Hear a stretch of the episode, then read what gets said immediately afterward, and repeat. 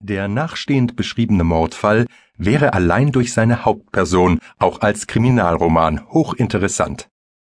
Die Tötung des ungeliebten, aber von den Eltern favorisierten Bräutigams macht ihn zu einem Lehrstück über die sozialen Verhältnisse und die Sexualmoral in einer deutschen Kleinstadt zu Anfang des 20. Jahrhunderts.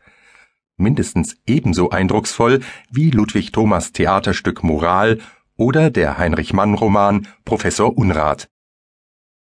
Grete Bayer wurde am 15. September 1885 in Branderbisdorf bei Freiberg in Sachsen geboren. Ihr Vater gehörte als Bürgermeister der kleinen Stadt zu den Spitzen der Gesellschaft. Dementsprechend bekam das Mädchen die zeittypische Ausbildung. Etwas Unterricht in Fremdsprachen, ein bisschen Handarbeiten, dazu noch Musik, Literatur und Theater. Für die beiden letzteren Fächer war sie begabt, was sich im Laufe ihres Lebens noch deutlicher herausstellen würde. In der Tanzstunde lernte sie im Alter von 16 Jahren ihre erste Liebe kennen, ganz nach den Gepflogenheiten der Jahrhundertwende. Weniger typisch und mit Sicherheit ganz und gar ungehörig war jedoch die Tatsache, dass sie sich dem jungen Mann auch bald hingab, wie es damals hieß. Es sei ein ideales Verhältnis gewesen, sagte sie später, doch ihre Mutter habe eine Fortführung zu verhindern gewusst. Mit ihr hatte sie, ganz im Gegensatz zum Vater, eine Menge Probleme.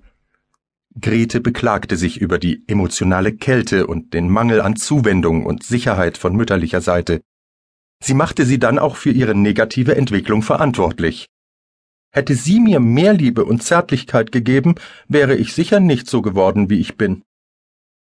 Im Februar 1905 lernte Grete auf einem Faschingsball des Brander Kaufmännischen Vereins, einer der Veranstaltungen, bei denen sich damals Menschen verschiedenen Geschlechts begegnen durften, den um vier Jahre älteren Vertreter Hans Merker kennen. Er war ihre zweite große Liebe, doch wie sich später zeigen sollte, auch ihr Verhängnis. Der in jeder Beziehung flotte junge Mann imponierte ihr von Anfang an.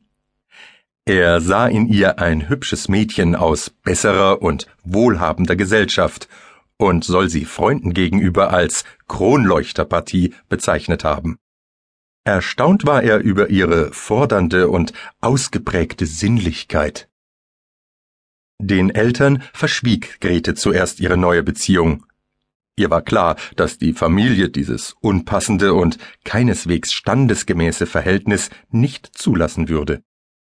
Die Tochter des Bürgermeisters durfte sich einfach mit keinem kleinen Angestellten einlassen.